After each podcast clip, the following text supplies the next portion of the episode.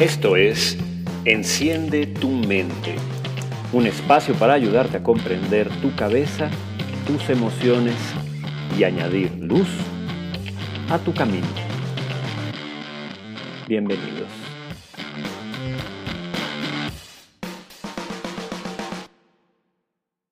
Languidez, el estado de ánimo que nos trajo esta pandemia. O que más bien generalizó esta pandemia. Porque esta palabra, languidez, voy descubriendo que no tiene nada de nueva. Debo confesarles que yo no había escuchado el término, pese a que es del 2002, eh, yo no había escuchado acerca del término. Empecé a escucharlo desde una serie de artículos que se empezaron a publicar en periódicos como el New York Times, en ciertas gacetas científicas oficiales. Eh, um, y me llamó muchísimo la atención, conversando también con amigos, pacientes, eh, está aquí. Y lleva un, lleva un tiempo estando aquí, solo que eh, um, las condiciones de la pandemia lo generalizaron y lo instalaron. Y definitivamente estoy seguro que muchos de ustedes se van a reconocer en algunos de los signos y síntomas que voy a hablar a continuación. Yo mismo he podido reconocerme en algunos de ellos. Justamente hace dos semanas estoy completamente seguro que pasé por un periodo de languidez. Eh, así que eh, definitivamente es un tema interesante. Como les decía yo, amigos, no es un concepto nuevo. Hombre, relativamente, porque si tomamos en cuenta que es del 2002, la primera propuesta científica en la que se menciona este término, sí, sí es relativamente nuevo eh, en, términos de investigación y ciencia, pero no, no, no es que sea producto de la pandemia. El investigador que propone este término originalmente eh, se llama Cory Keys, se escribe C-O-R-E-Y, y, Keys como llaves en inglés en plural, eh, K-E-Y-E-S, Keyes. Cory Keys eh, propone por primera vez en 2002 este término y lo hace en una investigación en donde él trata de definir eh, qué hay en medio de el bienestar y la salud emocional y el malestar y enfermedad emocional. Entonces, en un, en un artículo sumamente interesante que a quien le interese leer sobre ciencia, verdaderamente se lo recomiendo. Es, es, muy fácil buscarlo. El autor lo, se los escribo ahorita en, en, algún banner, tal vez. Es del 2002. Em, lo tengo por aquí, de hecho. Se llama eh, The Mental Health Continuum, From Languishing to flourishing in life, es decir, el continuo de la salud mental, eh, de languidecer hacia florecer en la vida. Entonces, en este artículo, Cory Keys se da la tarea de definir eh, estados de bienestar y salud emocional, muy en el mismo tenor de otros videos que hemos platicado, y también lo que es la enfermedad y el malestar. Pero él se da cuenta de que hay, hay, hay estados intermedios en donde no hay exactamente bienestar emocional, pero tampoco enfermedad. A este estatus intermedio lo, lo, llamó languidez. ¿no? Eh, en, la, definición de salud de, de Kiss, eh, él hace muchísimo hincapié en que podemos hablar de salud mental, en el momento en el que las personas florecen, no solamente en el momento en el que hay ausencia de síntomas de enfermedad, sino en el momento, fíjense bien, en el que hay un estado de eh, desempeño eh, exitoso de la función mental, lo que resulta en actividades productivas, relaciones eh, que llenan, eh, que nos hacen sentir bien con las personas y la habilidad para adaptarse al cambio y poder lidiar con la adversidad. Eh, además de esto que él describe como florecer. Florecer para él es como tener una vitalidad que nos lleva a tener curiosidad, búsqueda de cosas nuevas, aprendizajes, movimiento, buen ánimo. O sea, para Kiss un ser humano florece no solamente en el momento, fíjense qué interesante, en el que simplemente vive y sobrevive y hace lo que corrientemente hace todos los días, sino en el que se empuja un poco más y experimenta estados de sentirse muy, muy bien. Em, Alex, no es un libro, es eh, un artículo, es un artículo científico, eh, muy fácil de conseguir. Em, si ustedes lo... Ah, esta cámara me, desenfoca todo lo que no es la persona, entonces no, se ve bien. Es un artículo científico. Puedo compartírselos. Si ustedes quieren, al terminar el live, a quien quiera leerlo, puedo poner la liga para que ustedes lo descarguen y lo lean. Es un PDF. Entonces, no estaría, no estaría mal que le echen un ojo, sobre todo toda la introducción del artículo trae muchísimos datos eh, eh, muy, muy interesantes. Eh, pero luego habla Cory Keys de este estado de, de languidecer. Y entonces voy a, voy a leer un poco del artículo. Dice, el continuo de la salud mental consiste en una eh, completa y a veces incompleta eh, salud. Los adultos con una salud mental completa florecen en la vida con altos niveles de bienestar. Florecer entonces es estar lleno de emociones positivas y funcionar bien psicológicamente y socialmente. Las personas con una salud mental incompleta, no necesariamente enfermedad, están languideciendo en la vida con poco bienestar. Esta languidez puede ser concebida entonces, fíjense bien, como parálisis y vacío, constituyendo una vida de un silencioso malestar que eh, eh, tiene un paralelo con eh, una descripción de los individuos acerca de sí mismos y la vida como de vacía, hueca, un espacio, una cápsula. es muy interesante. En este tema de la languidez, el languidecer. No hay enfermedad.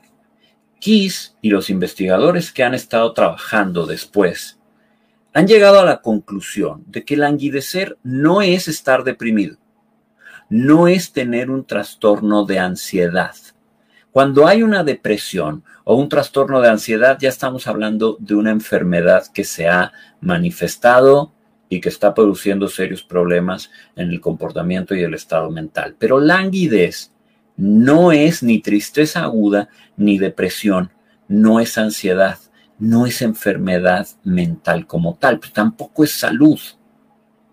La gente que está en un estado de languidez reporta sentirse sin alegría y sin rumbo. Parece, describen como un estado de anestesia emocional en general, donde hay poca motivación o una gran necesidad de encontrar motivación. O sea, cuando estamos en un estado de languidecer o de languidez, es cuando nos sentimos vacíos, fastidiados, planos y de pronto pareciera como que tenemos una gran necesidad de encontrar una chispa de motivación que te mueva, con la desgracia de que no la encuentras. Es decir, para empezar ya sabemos que encontrar motivación así como esa chispa maravillosa es difícil, pero en un estado de languidez entonces, hace muchísima falta motivación y además no la encuentras. Eh, así que hay apatía. Hay apatía y hay una sensación de estancamiento, de vacío, de pérdida de dirección, de pérdida de sentido. Las cosas que te satisfacen disminuyen. No es que nada te dé alegría. No es que nada te haga sentir bien. Vuelvo a lo mismo. No, no estás deprimido cuando tienes languidez. No estás ansioso ni deprimido. No estás impedido para experimentar estados de ánimo y de gusto. Están esos estados de ánimo y gusto y bienestar como en una niebla, en donde parecieran accesibles pero no los alcanzas a tocar. Pareciera que, están a la mano, pero ah, ah, tampoco te apetece demasiado moverte hacia ellos. Me están preguntando por ahí que si hay riesgo, no recuerdo dónde. Ah, Mariana, ¿la languidez te lleva a la depresión o la ansiedad? Sí.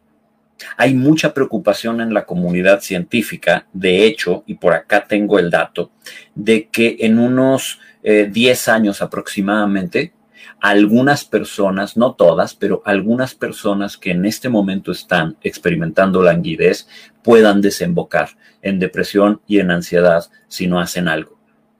O sea, sí es un predictor. En el artículo de 2002 de Kiss que estoy citando, el continuo de la salud mental, eh, él es muy claro en que hay un 40% de probabilidad de que las personas que están atravesando por languidez más tarde o temprano puedan desarrollar depresión y ansiedad. 40% es altísimo. Es un porcentaje verdaderamente de tomar en consideración. ¿Es diferente al aburrimiento? Claro, porque el aburrimiento puede ser un estado totalmente natural, resultado de, bueno, hoy se te acabó la actividad, hoy estás un poco en la rutina, no se te ocurre cómo entretenerte y te aburres. Hay días que son aburridos, hay situaciones que son aburridas. No, languidez es un estado de ánimo. En inglés la palabra es mood, M-W-D. En español la traducción es un estado emocional. Eh, um, entonces, no, no es tanto como estar aburrido. Sin embargo, uno de los síntomas es que te aburres. O sea, uno, uno de los síntomas de la languidez es que puedes llegar a estar a menudo muy aburrido. Hay un síntoma muy interesante de la languidez y por eso les digo que creo que la semana pasada yo estuve atravesando por un momento de languidez, porque eh, te sientes estancado, como que todos los días parecieran el mismo o lo mismo justamente la semana pasada decía yo, con toda esta situación de encierro, parece como si fuera eh, día uno, día dos, día tres, día cuatro, día cinco, replay, fin de semana, te aburres y va de nuevo la siguiente semana a ser todas iguales, ¿no? Y, y, sí, la semana pasada no, no, tuve muchas ganas de hacer muchas cosas, ¿no? Es muy interesante cómo el año pasado eh, escribí un libro completo, eh, nada de languidez, pero este año de pronto he tenido estas situaciones en donde no solamente eh, he estado a veces aburrido, sino a veces he estado sin ganas, sin ganas de hacer cosas que me gustan, cosas como leer. Por ejemplo, yo tengo un, reto, todos los años me pongo un reto de libros. Este año tengo el reto de leer 50 libros y ahorita voy cinco detrás. Tenía muchísimo tiempo que no me pasaba algo así. Leer es algo que yo verdaderamente disfruto, ¿no? Entonces estoy leyendo sus comentarios y veo que muchos de ustedes se identifican por momentos como Laura, eh, que de pronto Aide dice que muchos hemos estado así. Eh, entonces, mm, sí. Y, ahora voy a, a la pandemia. O sea, ahorita estoy dando datos en general de qué es languidez pero en un momentito también voy a hablar de por qué la, pandemia lo volvió tan relevante. Eh, uno de los datos importantes de languidez, fíjense bien, es que si bien la gente no está deprimida, no logra del todo salir de estados de indiferencia y vacío. Eh, es leve, no estorba en las actividades. Es decir, una persona con languidez puede hacer su trabajo y probablemente lo hace bien.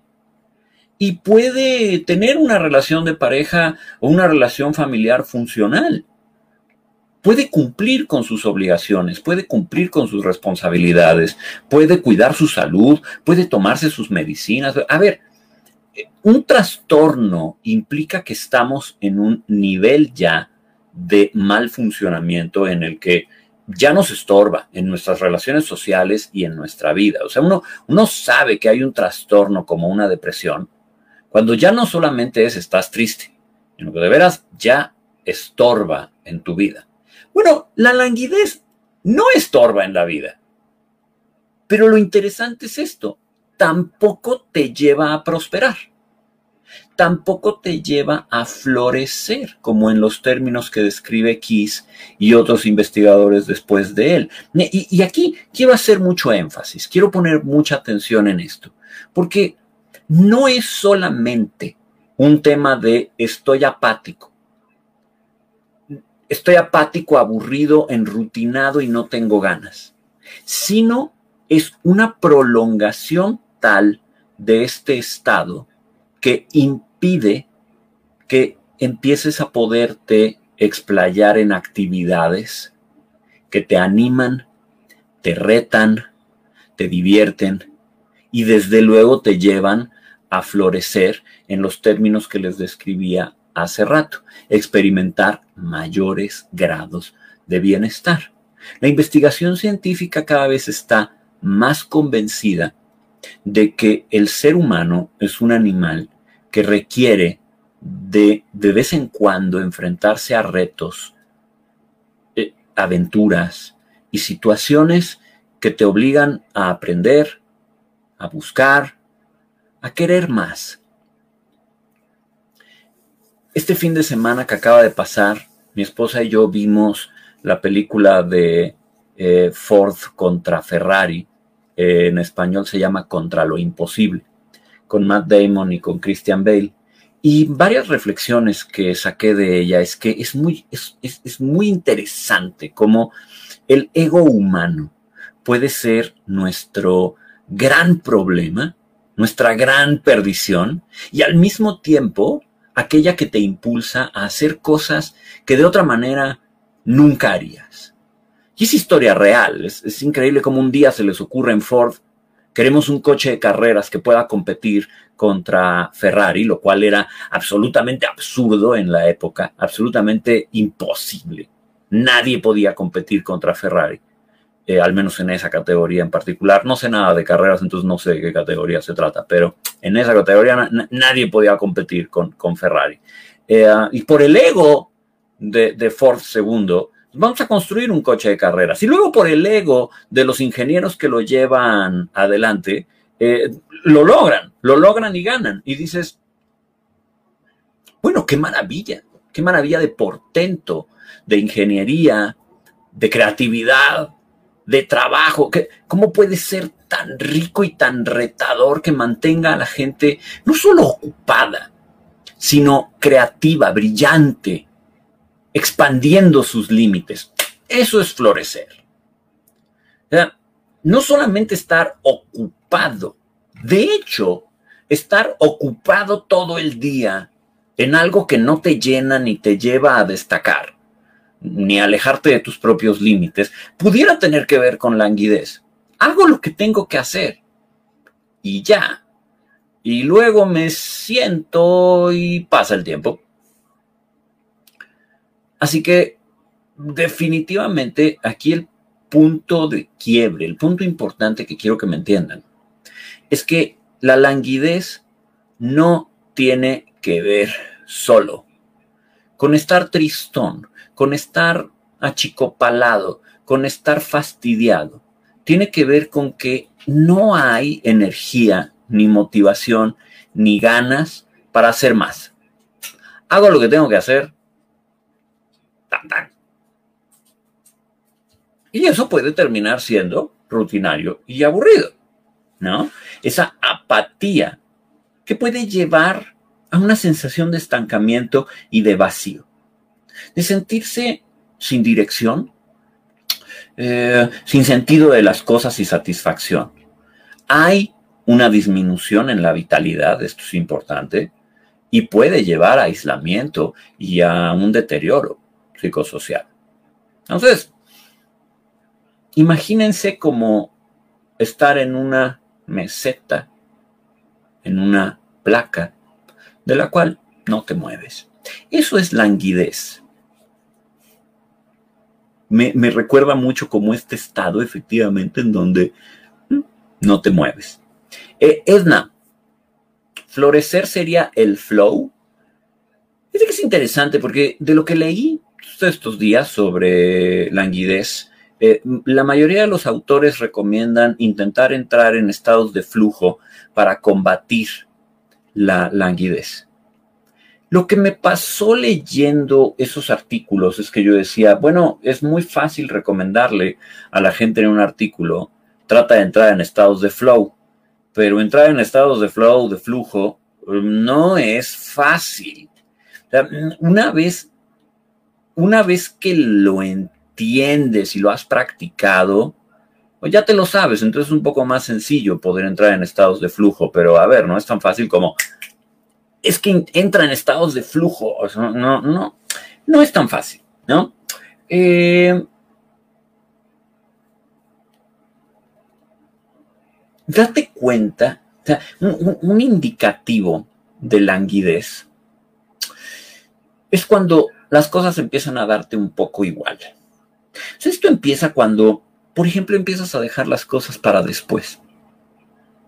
Cuando mm, no solo es flojera, es ver un pendiente que tienes y decir, sí, debería hacerlo. Luego. Y lo pospones, y lo pospones, y lo pospones, y lo pospones, y lo pospones. Me están preguntando muchos de ustedes, ¿qué hacemos para salir de la languidez?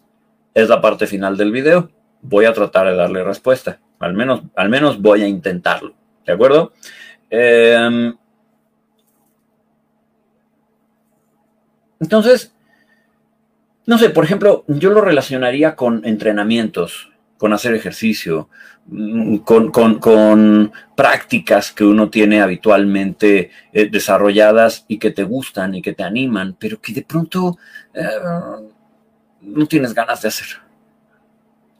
De pronto te entra como un ¿para qué? ¿No? Fíjate, me gusta esto que dices, Eva. Me gusta mucho.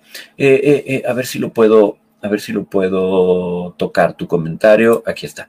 sería como estar flotando en el mar, dejando que el agua te lleve sin hacer algún trabajo para tener uno un rumbo en ese mar. Sí, suena muy, suena muy así como lo, como lo estás diciendo.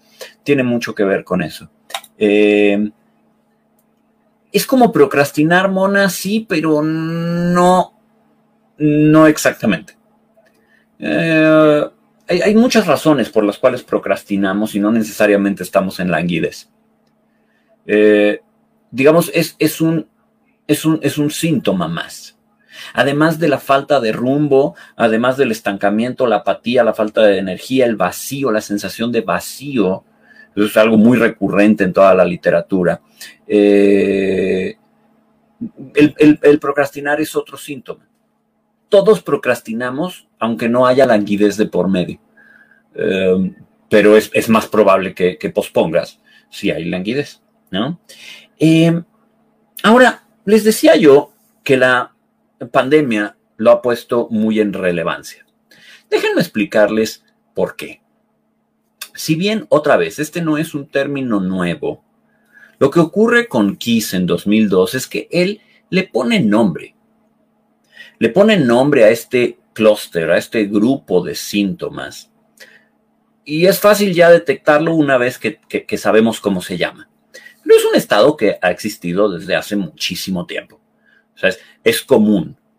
Eh, es, común y recurrente. Por ahí me preguntaban si es crónico. Sí puede volverse crónico.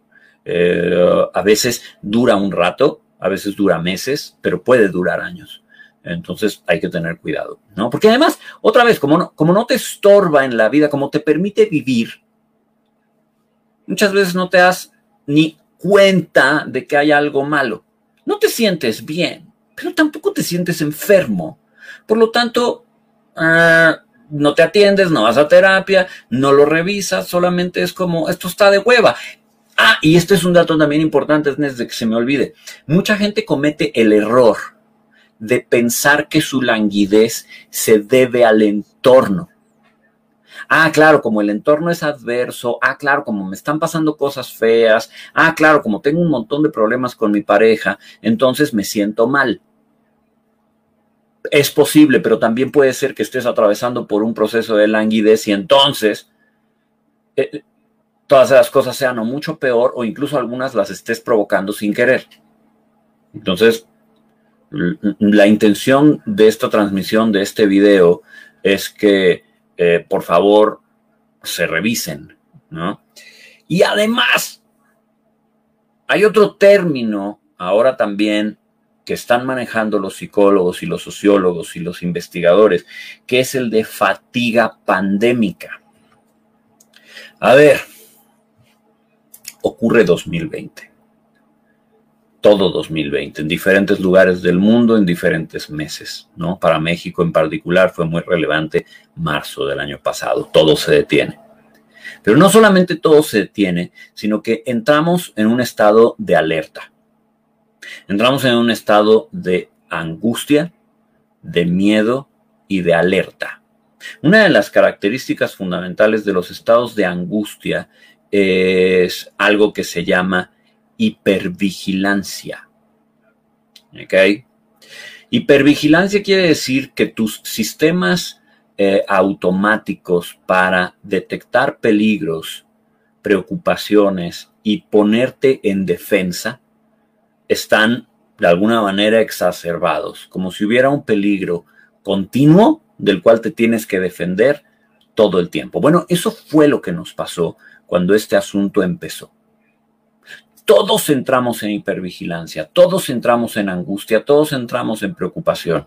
Y no duró poco, duró muchos meses. Con el pasar del tiempo, necesariamente tuvimos que empezar a acostumbrarnos a la situación. Habituación es el término científico, porque nos habituamos a todo. El ser humano, cualquier otro animal, se habitúa a su entorno y a, las, situaciones que lo rodean. Entonces, necesariamente empezamos a entrar en habituación. Pero eso no quiere decir que la preocupación desapareció. Quiere decir que nos empezamos a acostumbrar a estar preocupados y asustados. Esto se prolonga durante más de la mitad de todo el 2020, prácticamente todo 2020, mientras estamos esperando las vacunas, mientras estamos esperando a ver si las vacunas van a funcionar, mientras estamos esperando un tratamiento que no llega porque es difícil, porque es un virus, la economía se estanca, nos aislamos. Y un dato muy importante, empieza el trabajo en casa. Trajo cosas muy buenas, pero retos muy importantes uno de los retos más importantes que trajo trabajar en casa es que no salíamos de un mismo ambiente, se empezaron a entremezclar nuestra vida personal con nuestra vida de trabajo y empezamos a reunirnos con las personas a través de una pantalla como esta. No hay forma de que el cerebro no tenga que hacer un esfuerzo adicional para comunicarse por estos medios. Una cosa es ver una conferencia, plática como esta, en realidad no estamos interactuando tanto. Y otra cosa es verdaderamente tratar de sostener una conversación a través de un micrófono, a través de una conexión que tal vez no funciona tan bien y las voces se cortan y se caen y qué dijo y no le entiendo. Eh, el cerebro entra en sobreesfuerzo. Ahora, esto un día no pasa nada, dos días no pasa nada, pero ahora se prolonga durante meses. Y todos los días son reuniones, son reuniones de este tipo. Y, y estamos muy cansados. Aunque un gran porcentaje de la población ya no está en un estado de angustia, y de hipervigilancia, la realidad es que seguimos teniendo miedo, seguimos estando preocupados, lo dije al principio del video, no es momento de bajar la guardia. Y eso, el que una persona diga no es momento de bajar la guardia, siempre hunde un poquito el corazón. A mí mismo al decirlo se me hunde tantito. Vuelvo a lo yo, yo ya quisiera que esto pasara, pero siendo perfectamente realistas, pronto no va a ser.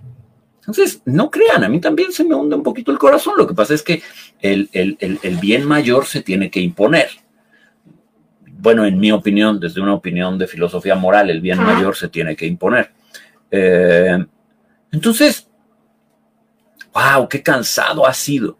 Y entonces los investigadores acuñan este término, fatiga pandémica, estados de alerta sostenida, continua, de preocupación constante, de situaciones difíciles en casa, en el trabajo, de pérdida de vínculos. Y la verdad es que afortunado el que no ha salido deprimido y ansioso de esto. Afortunado el que ha logrado mantener una coherencia y una relativa tranquilidad. Pero el problema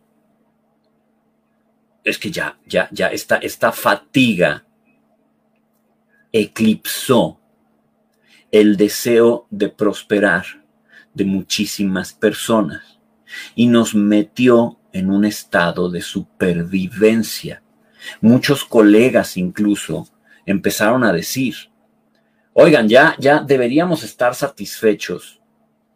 Fíjense que fue una postura que a mí me preocupó un poco. Yo sé que yo a veces puedo ser un poco pesado con el tema de luchar y buscar y crecer y prosperar. Yo sé que a veces puedo ser un poco pesado y yo sé que puede caer un poco gordo que todo el tiempo te estén diciendo, intenta buscar más allá de tus límites. Cuando algunos colegas empezaron a decir, deberías estar satisfecho con el solo hecho de estar sobreviviendo, una parte de mí estuvo de acuerdo, por supuesto. Otra parte de mí pensó, Sí, pero no podemos prolongar ese estado mucho tiempo porque si nos conformamos con solamente estar sobreviviendo, nos vamos a aplanar. Y creo que fue lo que nos pasó a muchos. Sí, languidez y fatiga pandémica son diferentes, Patti. Esto, la fatiga pandémica es el resultado de todas estas situaciones de hipervigilancia en la que nos metió la pandemia y de ansiedad. Y la languidez es el resultado de. El estado de languidez eh, es lo que estoy tratando de explicar ahorita.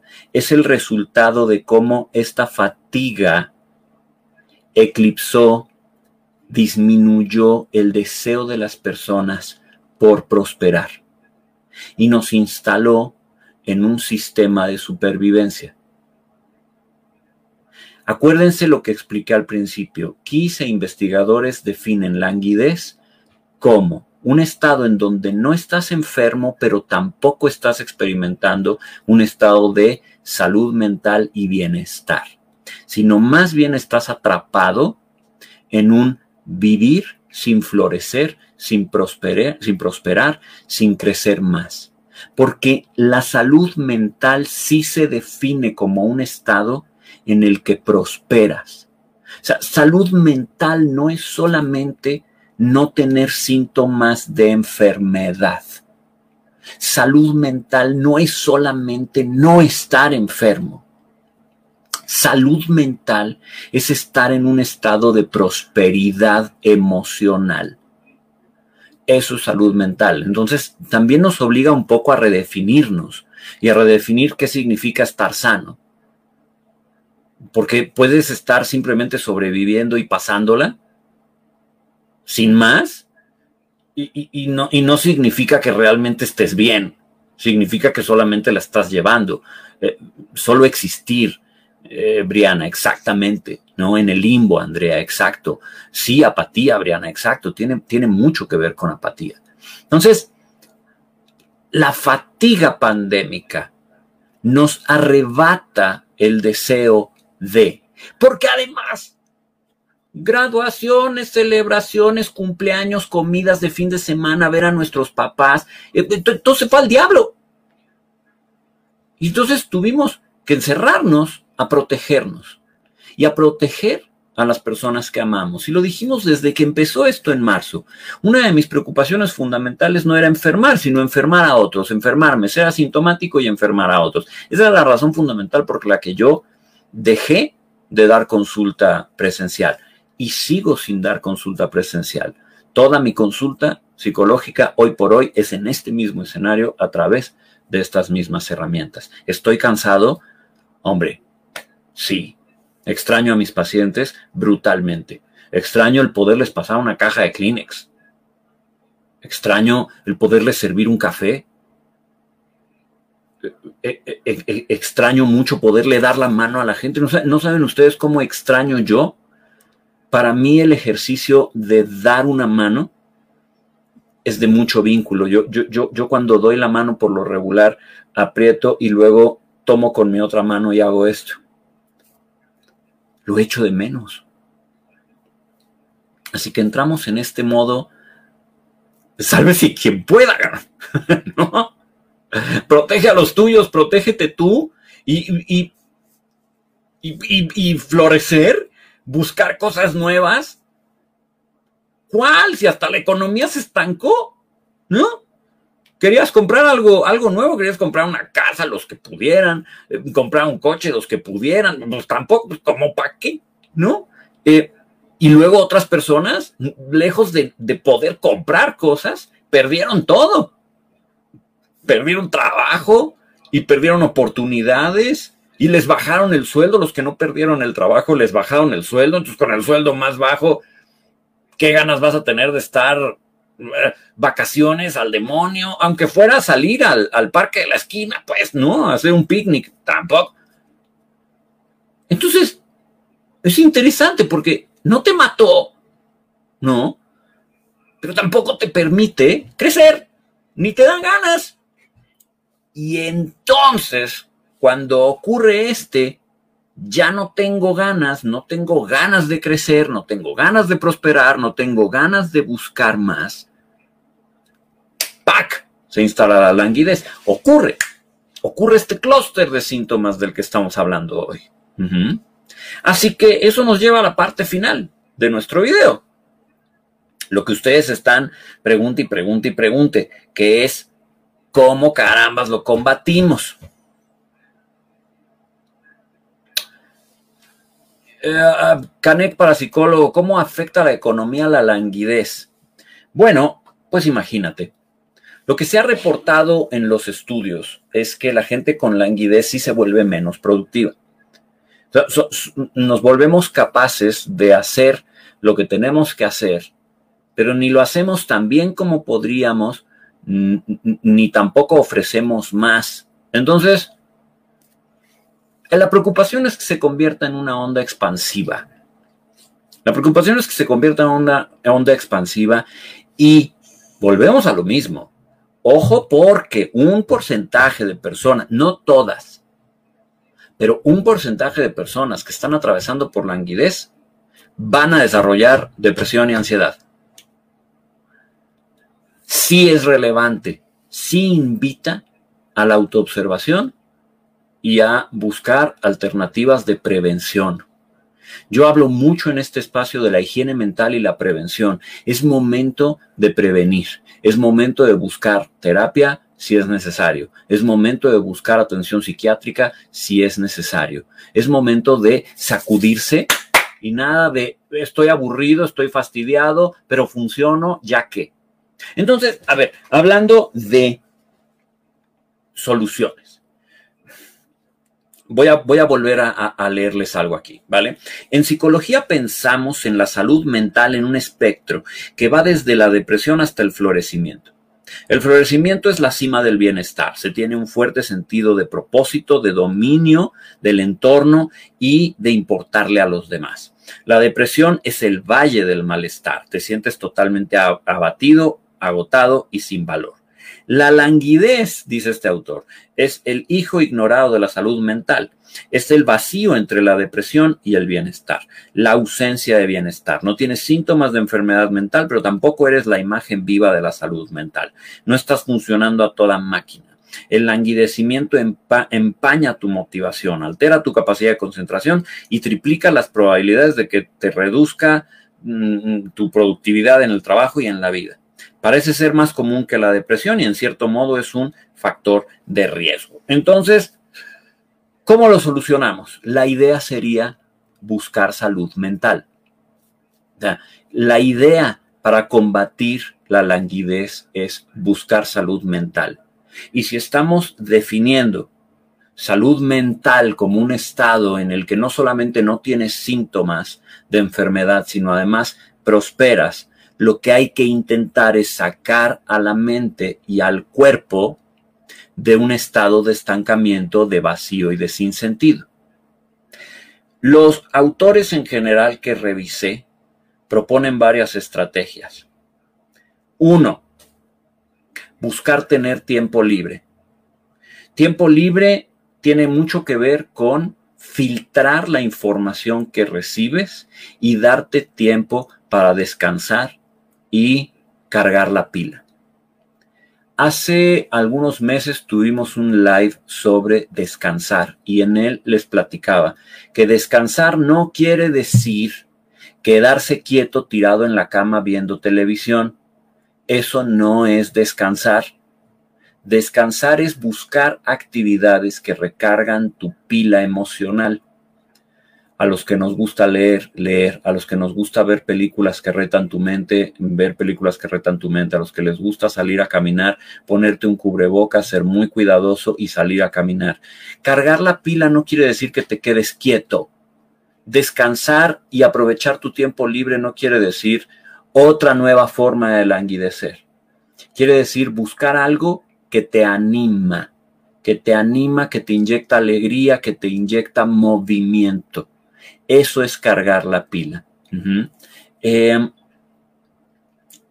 por otro lado, los autores recomiendan buscar cosas que te emocionan, explorar y tratar de desarrollar la curiosidad, inscribirte a algún curso en línea, hacerte preguntas, hacerte preguntas que no puedas contestar para tener que buscar la respuesta. Eso motiva.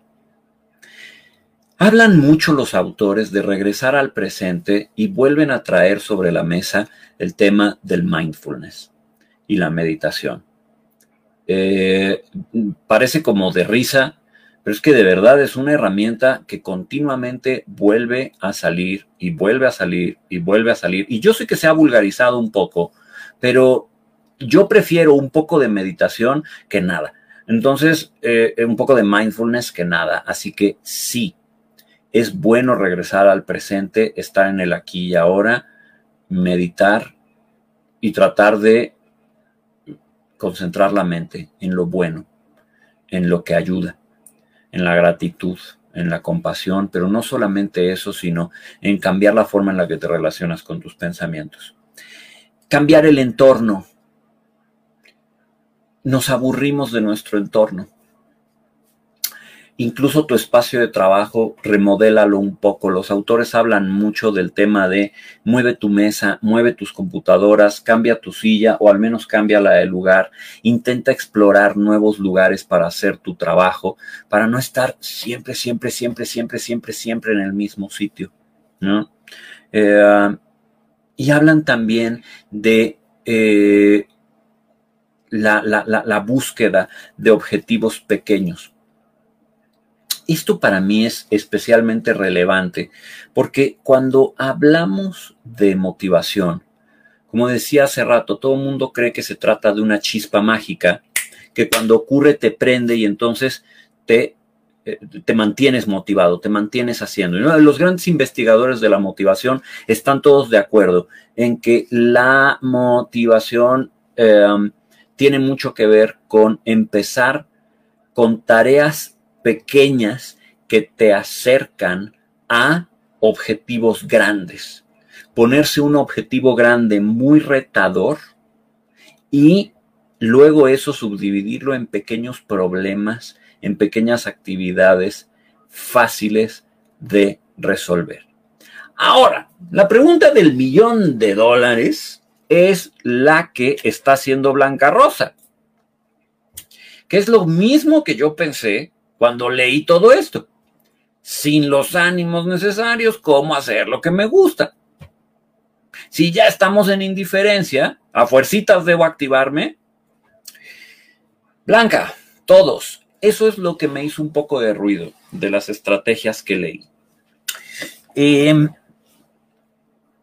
me ocurre lo mismo. O sea, si ya estamos en un estado de languidez, yo me siento aquí y les digo, mueve tu espacio de trabajo, sal a caminar con un cubrebocas y teniendo cuidado, em, busca actividades que te reten, descansa y saben lo que todo el mundo me va a contestar, no tengo ganas, porque ese es el problema, el problema fundamental es, no tengo ganas mucha gente lo que me va a contestar, y con todas las razones, ¿no crees que esas cosas no se me habían ocurrido ya, Jorge?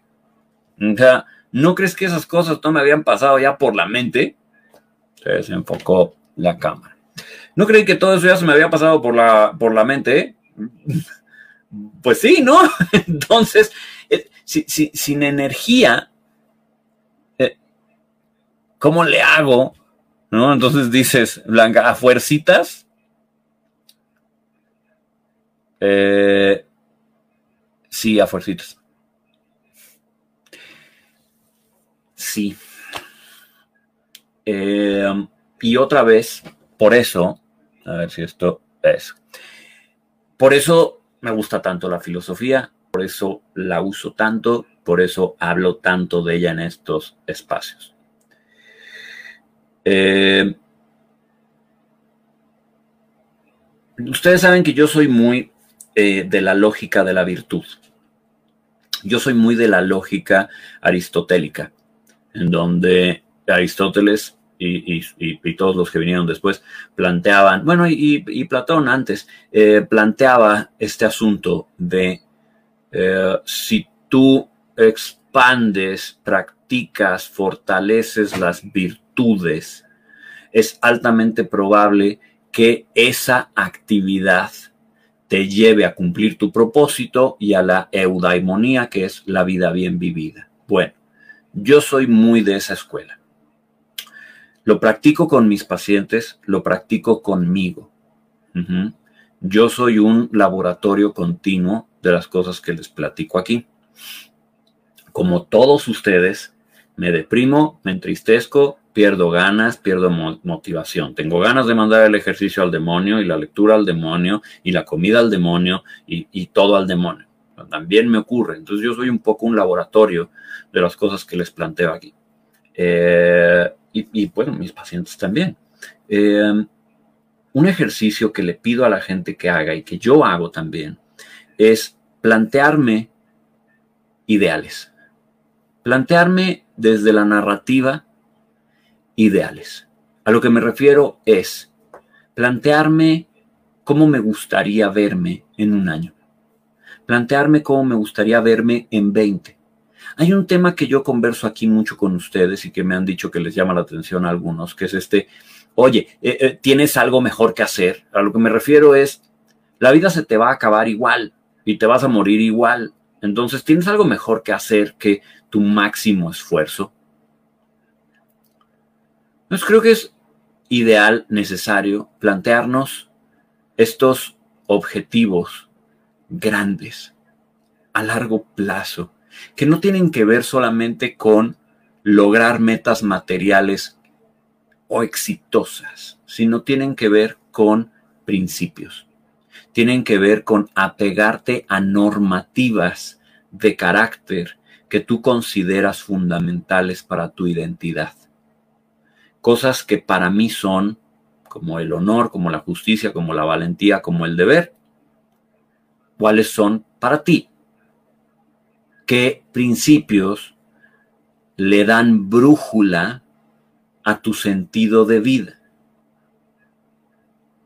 El sentido de vida lo descubres cuando pones en práctica estos principios y vas descubriendo sobre la práctica, esto me anima, esto me gusta, esto me hace sentir que formo parte del mundo, que no soy ajeno a él, que sirvo para algo. Sirvo, no solamente es servir como este ventilador sirve para echar aire, sino sirvo, presto un servicio. Entonces, eh, me gustaría moverme un poco de la esfera de lo práctico a la esfera de lo filosófico. Creo que algo que puede sacarnos de un estado de languidez es tratar de hacer un compromiso con nosotros mismos de buscar salud mental, de buscar salud emocional, de intentar prosperar. Y desde ese compromiso de salud, entonces ahora sí, regresar a la lista que les daba hace rato de Mm, cambiar cosas en tu entorno, comprometerte a pequeñas tareas. Por acá me, comentaban, ¿no? Esto que, a lo mejor eh, con que escojas, pues un solamente, no, recuerdo dónde está. Eh, ah, ah, por aquí alguien me puso, perdónenme, porque son tantos comentarios que los pierdo. Eh, concentrarte al menos en, en, una, en una cosa, ¿no? En una cosa todos los días. Em, yo recomendaría llevar un diario, aprender a hacer lo que en inglés ahora llaman journaling, que como el running le ponemos nombrecitos rimbombantes a todo o, ingleses a todo. Em, llevar llevar un, diario es una buena idea, ¿no? Todos los días anotar cosas. Fíjense que a veces me pongo a pensar, eh, uno de mis sobrinos me mandaba un meme la semana pasada, ¿no? Eh, me, pongo a pensar en Marco Aurelio que escribió este libro de meditaciones, que no son más que sus pensamientos, no, son más que sus ideas de todos los días. Eh, ¿qué, pasaría si alguien pudiera viajar en el tiempo y decirle a Marco Aurelio, si supieras que tu libro va a ser leído por miles de personas, por, me atrevo a decir millones de personas, y, les cambió la vida? Y solamente eran los pensamientos del Señor. O sea, el hombre no quería publicar ningún libro, lo único que estaba era llevando un diario y diciendo, bueno, estas son las cosas en las que yo creo, ¿no? Eh, um, entonces, eh, leo a Lucy, a mi querida amiga Lucy, que dice, me funcionó pararme de cabeza, cambio de perspectiva. Eso es algo que hace Lucy y, a mí me fascina porque literalmente cambia de perspectiva. O sea, mi amiga literalmente se para de cabeza y cambia de perspectiva y le cambia el enfoque. Eh, sí, cambiar de perspectiva es muy necesario, ¿no? Eh, algunas personas lo harán de otra manera. Diana, y si observo que me cuesta mucho verme en el futuro, pero sí deseo querer llegar a un año, por ejemplo, y no sé cómo, es que cuesta trabajo, es que, es que, Diana, es que cuesta trabajo, es que no es, es que no es fácil. Pero casi para irme, quiero ponerme un poquito serio y plantearles algo. La mayoría de nosotros tenemos trabajo y muchos de nosotros le respondemos a alguien. Eh, y nos asignan tareas. Y todos sabemos que no es viable contestarle a nuestro empleador, a nuestro jefe, eh, a nuestros clientes. No, pues no pude hacerlo porque no se me ocurrió cómo. No pude hacerlo porque era muy difícil. No pude hacerlo porque, pues es que cuesta trabajo todos sabemos que esa es una respuesta que no podemos dar, que no podemos darle a nuestros clientes, a nuestros proveedores, que no podemos darle a quienes nos pagan, que no podemos dar, por ejemplo, gente como yo, que, no tengo jefes, pero tengo a mis pacientes, no, podemos dar la respuesta de, ay, pues es que es muy difícil, así que no se me ocurrió cómo. Desgraciada o afortunadamente hay una premura que viene con el deber, que es encuentra la forma. Bueno, pues los invito a encontrar la forma. Por eso me decían, esas fuercitas, eh, sí, esas fuercitas. Pero que tu objetivo sea incrementar salud emocional. Que tu objetivo no sea cerrar una venta solamente o que no sea entregar un reporte efectivo o no, sino que sea incrementar salud emocional, incrementar salud mental. Es difícil, claro, hombre, claro, pero como dice el doctor Brown de Volver al Futuro, pon tu mente en ello. Put your mind to it, dice. Pon tu mente en ello, ¿no? Em, Iván, ¿quién es Marco Aurelio? Marco Aurelio es uno de los más famosos emperadores romanos y si bien no es el mejor filósofo estoico, es probablemente el más conocido. Es muy bueno, es extraordinario. Pero bueno, lo que pasa es que están Séneca y están Epícteto, eh, eh, que, creo que eran mejores escritores y eran mejores filósofos. Pero las meditaciones de Marco Aurelio son una gran, gran lectura. Así que, bueno, la pelea por nuestra vida está ocurriendo aquí y ahora. Y para cerrar, decirles esto. Creo que muchos de ustedes se reconocieron en la languidez. Me alegro, porque por lo menos ya pudimos ponerle nombre a qué carambas nos pasa. Yo mismo no me había dado cuenta de que esta palabra existía hasta que me la hicieron notar y luego investigué.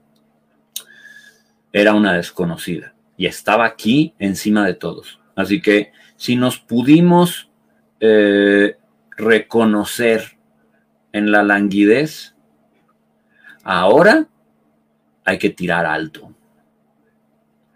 Ya nos dimos la oportunidad de sentir satisfacción por haber sobrevivido y está bien, vamos a seguirnos la dando. Pero tiremos un poquito más alto, por favor. No caigamos en la tiranía del tener. Tengo que, tengo que, tengo que, y entonces volvernos locos con obsesión. Pero tiremosle más alto, por favor. Vamos a intentar tirarle más alto. El mundo cambió. No va a regresar a ser lo que era. Y no sé qué nos depara la pandemia no se ha terminado. Así que estoy tan en la ciega como ustedes. lo único que les pido es que le tiremos un poquito más alto. Amigos míos, descansen, tengan una mejor semana y sigamos, sigamos en contacto y en comunicación. Nos vemos.